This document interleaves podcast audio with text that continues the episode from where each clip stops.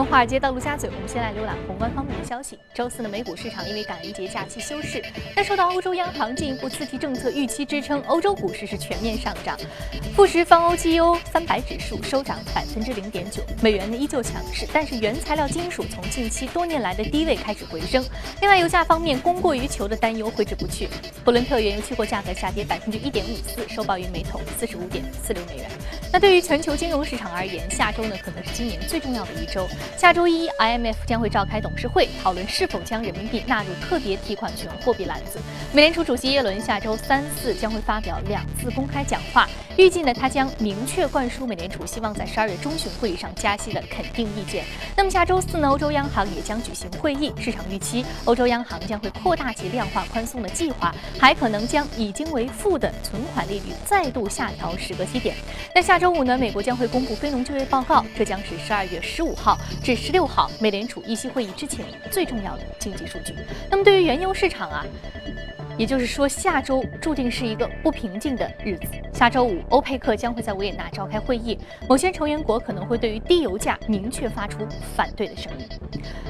德国联邦银行日前发布的2015年金融稳定报告称，今年呢，德国宏观经济、金融环境都打上了超低利率和温和增长的烙印，超低利率风险仍然在持续影响德国金融体系。那么报告说，低利率环境进一步压缩了银行的盈利空间，尤其是中小银行。不过呢，过去几年德国银行业的抗风险能力有所改善，自有资本率上升，负债率下降。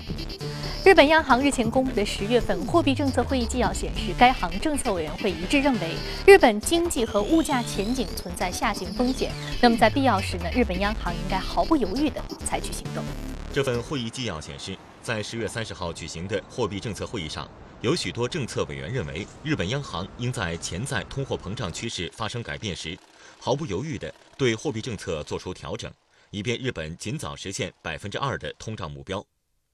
其中一名政策委员表示，目前日本央行还有多种货币宽松政策手段，而在必要时，该行无需限制这些政策的实施。在十月三十号的会议中，日本央行决定维持目前的货币宽松政策，但将本国实现通胀目标的时间推迟了半年，至二零一六财年下半年。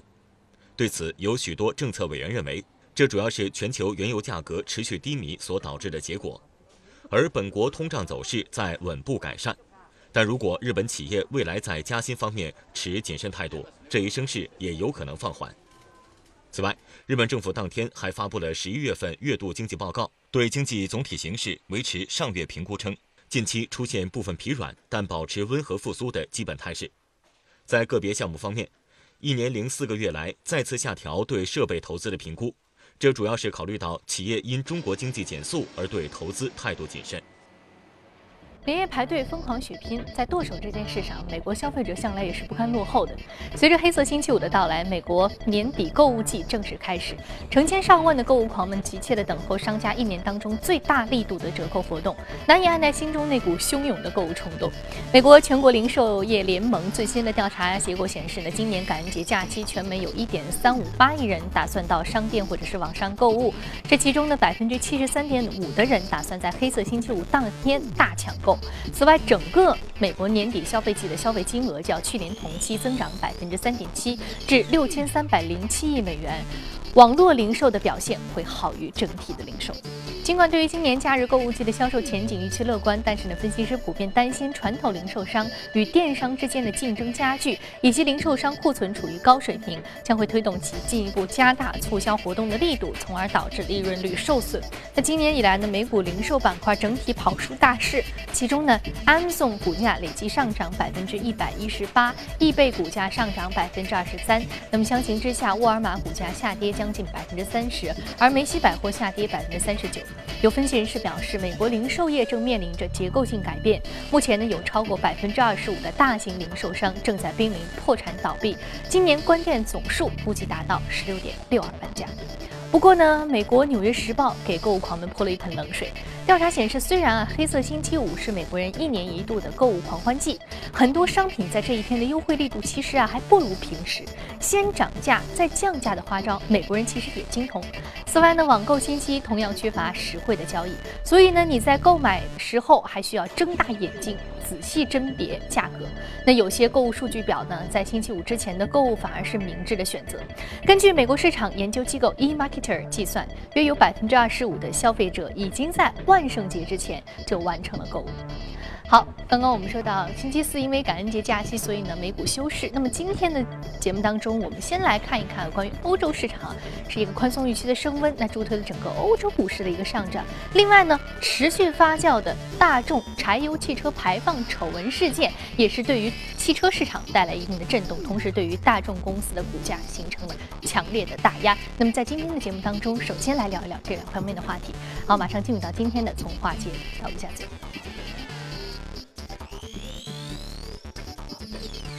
好，今天我们请到现场的嘉宾呢是评论员马怡群女士，马女士早上好。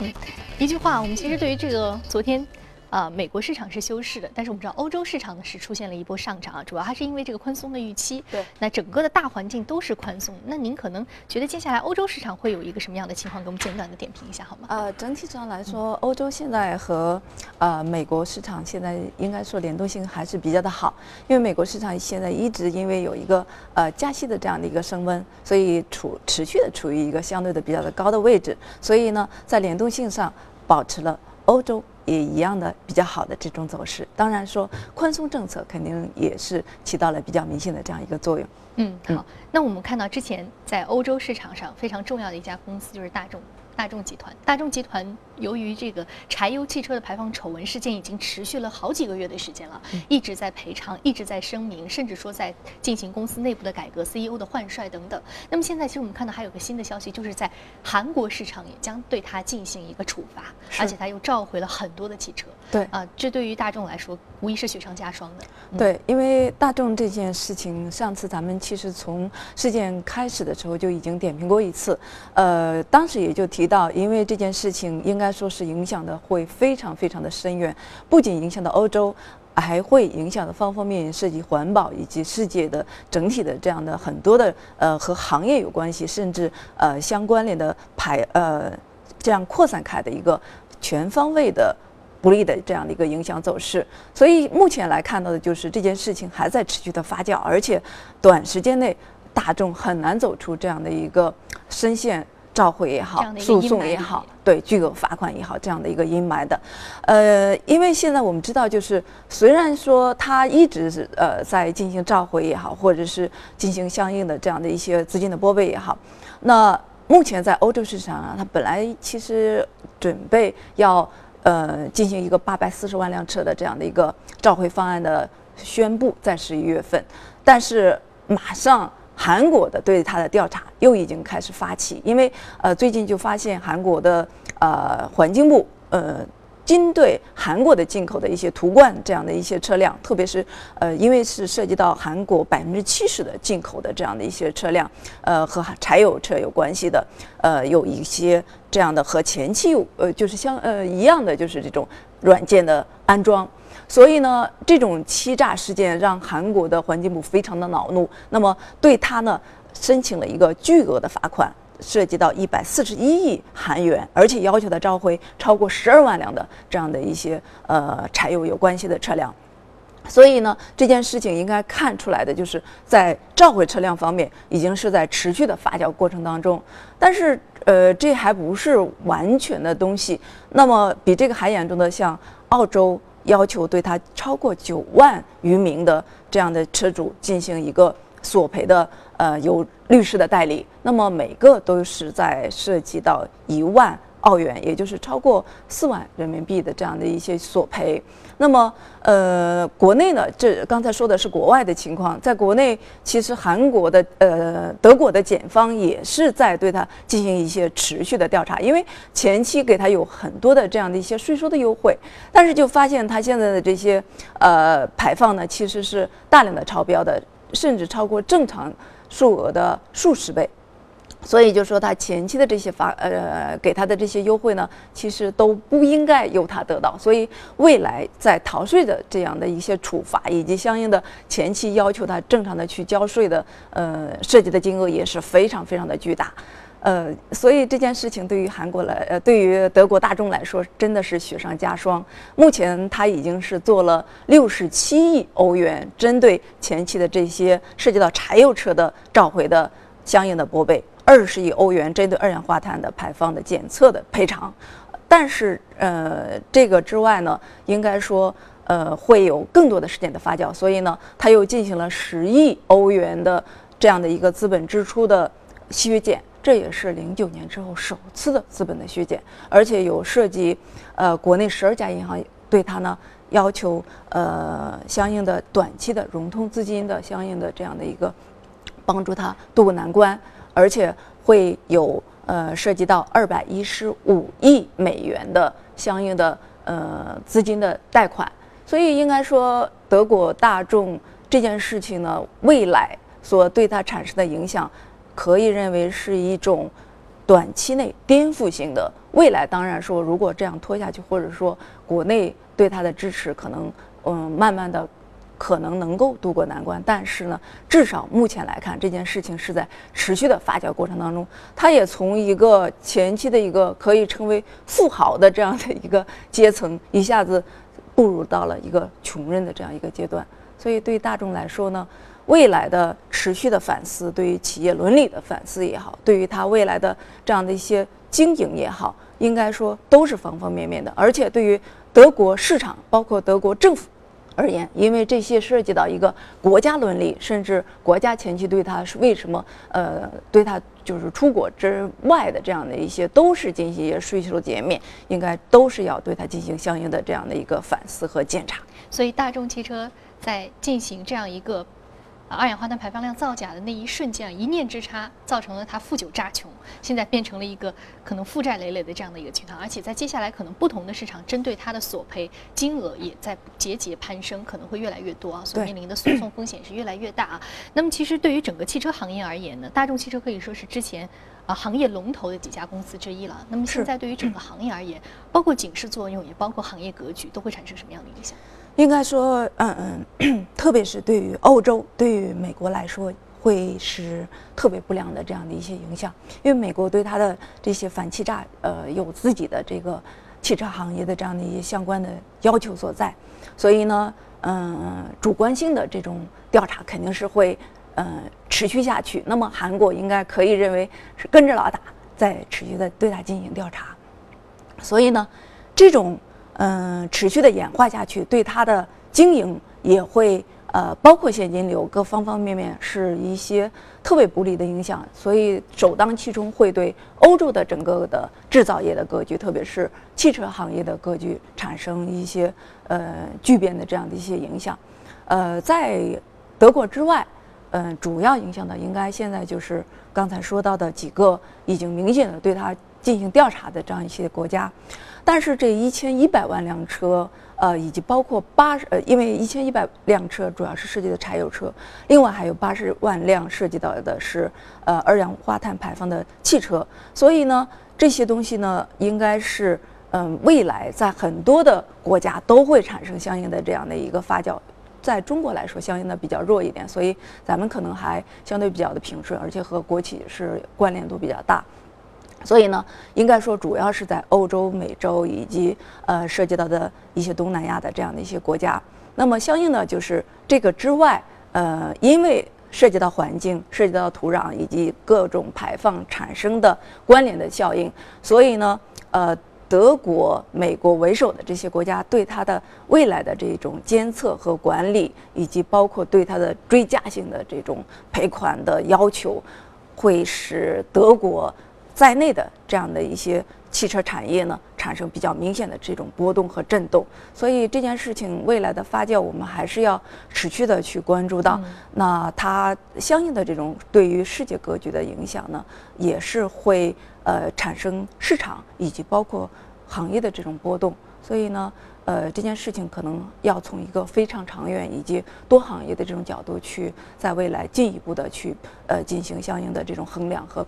呃，尺度的把握，嗯，所以说啊，对于这个未来的话，可能是像这个德国整个汽车工业在内受到的影响，也会持续的发酵，持续的升温。是的啊，那对于世界汽车制造格局来说的话，它的影响，我们还将拭目以待，嗯慢慢来看，它接下来这一步会怎么走？好，非常感谢马女士这一时段的一个精彩点评。这里是正在直播的，从华尔街到陆家嘴。来关注公司方面，油价呢刚刚止住了连续三周的颓势，仍然在四十美元门槛前徘徊。而高盛呢也是再次强调，油价未来将可能降至每桶二十美元。能源行业目前呢已经陷入到了水深火热当中，许多公司呢已经大幅削减开支和薪资水平，但是呢失业人数仍然在不断攀升。有调查显示，全球各地的石油和天然气公司裁员总人数已经超过了二十五万人，并且如果说油价持续在低位，这个数字仍然将继续上升。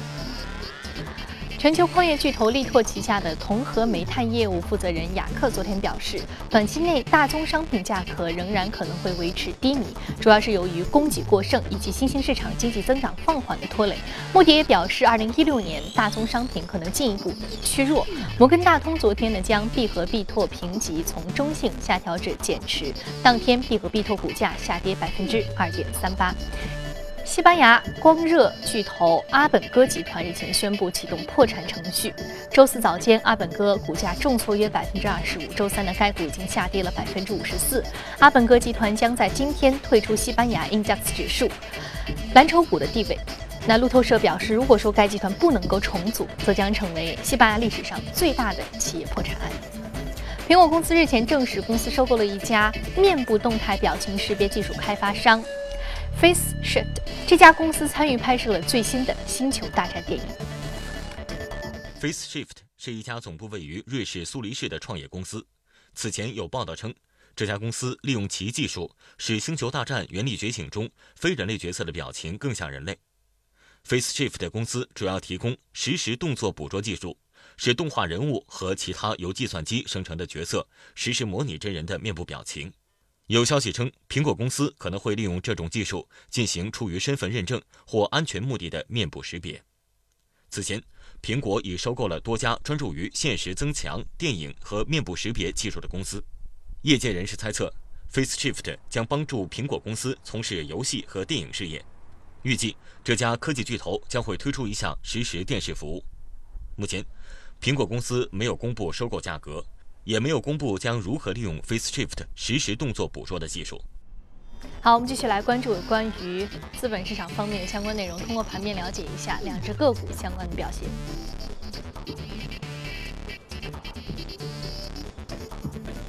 那一只是来自于房地产板块的个股，是房地产租赁经纪公司，上涨幅度百分之零点七七。另外是轮胎板块，固铂轮胎。那我们先来说一说房地产板块这只个股。其实，在呃国外的房地产市场上，房地产经纪业务是一个非常重要的组成部分。对，嗯其实就像类似于咱们近期市场一直在传闻，可能万科就要进行以租代售。其实这以租代售的所对应的 REITs 模式，就是和国外刚才提到的这个房地产经纪业务为主的模式是呃非常相似的。所以呢，应该说这是主推呃国外的这样的一些房地产经纪业务发展的未来和现在的。呃，主流的这样的一些模式，这家公司其实主要也就是做房地产经纪，呃，它的不动产经纪业务呢，能够占到美国家庭的这样的一些房地产经纪业务，呃，这样的一个交易量的至少应该在四分之一左右，所以它是美国的一种呃这种模式下的举足轻重的一家公司，而且应该说它的。持续的呃经济业绩也非常的不错，它的不动产的业务占到它的百分之七十六左右的这样的一些营收，而且它今年的这个三季报呢也是呃大幅的一个增长模式，呃能够达到接近接近百分之五十这样的一个营收水呃一个增长水平。而且呢，应该说从股价的这个种走势上来说，近期也是比较的强劲。这个和国内目前的地产的板块的走势是比较的接近，因为我们刚才提到的这样的一个传闻，万科的传闻，以及可能未来的在以租代售方向上的一个政策性，可能未来的一个正向的推动，而且因为住房公积金业务未来是可以在呃支持。债券的呃支持证券的这样的一些业务呃上的主推的模式的出来，然后再加上可以进行一些相应的金融债的这样的一些呃支付，所以呢，最近应该说地产板块，特别是二三线的地产，已经有特别明显的盘中的这种异动的走势，所以呢。短线、超短线的这样的一个一些机会呢，建议大家可以在咱们国内的相应的。板块和个股上去寻找一些。嗯，好，那我们现在再来看一下有关于这个 A 股板块的相关的标的。我们看到非常多的相关地产股啊是值得关注的，包括中江地产、海德股份、荣安地产、苏宁环球、宝安地产、顺发恒业、海泰发展、半业企业、大明城和绿景控股。好，接下来我们再来关注到另外一个板块的个股，就是轮胎。但其实我们今天说轮胎不是说汽车行业，对，和还是要说大宗商品，对，是橡胶。嗯，呃，因为橡胶呢是一个化工的细分的品种，最近应该说异动也非常的明显。我们国内的呃橡胶幺六零五的主力的合约，呃，应该说在短线上从呃。底部的这样这种徘徊已经有明显的这种反弹的走势。当然说这个是和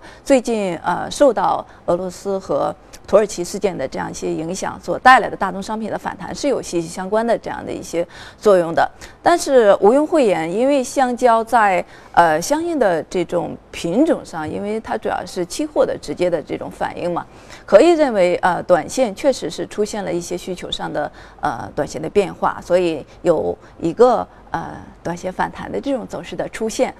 啊，所以呢，应该说国内的相应的品种，特别是上市公司，已经有所跟进。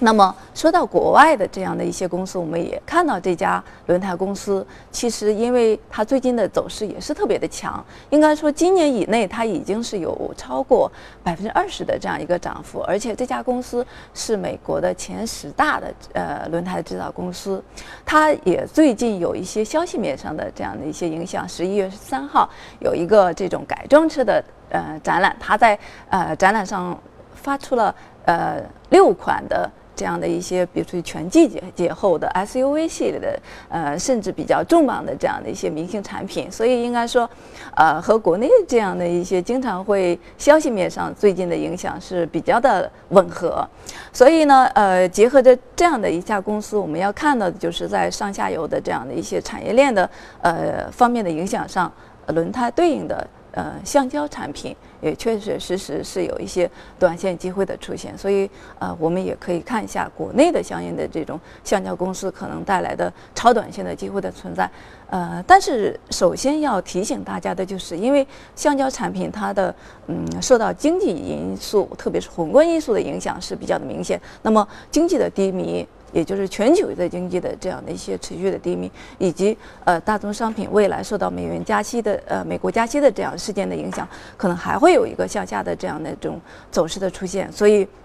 应该说短线的机会有，但是从中长期来说还是偏空的思维为主。所以呢，短超短线的操作是可以有，但是一定不要去追涨，也不要有过高的这样市场的预期的存在。嗯，好，非常感谢马女士啊。刚刚说到橡胶，其实在 A 股市场有些标的是有短线机会的，哪些公司值得关注呢？我们看到海南橡胶、杭州高新、海达股份、美辰科技、宝通科技、双剑股份、三力士和宏达新材。好，这里是正在直播的从华尔街到陆家嘴，非常感谢马一群女士今天一个精彩解读。那今天播出内容，你可以通过我们的官方微信公众号“第一财经资讯”查看。另外，你有什么样的意见和建议，也可以通过我们的微信留言。此外，您还可以到荔枝和喜马拉雅电台搜“第一财经”进行收听。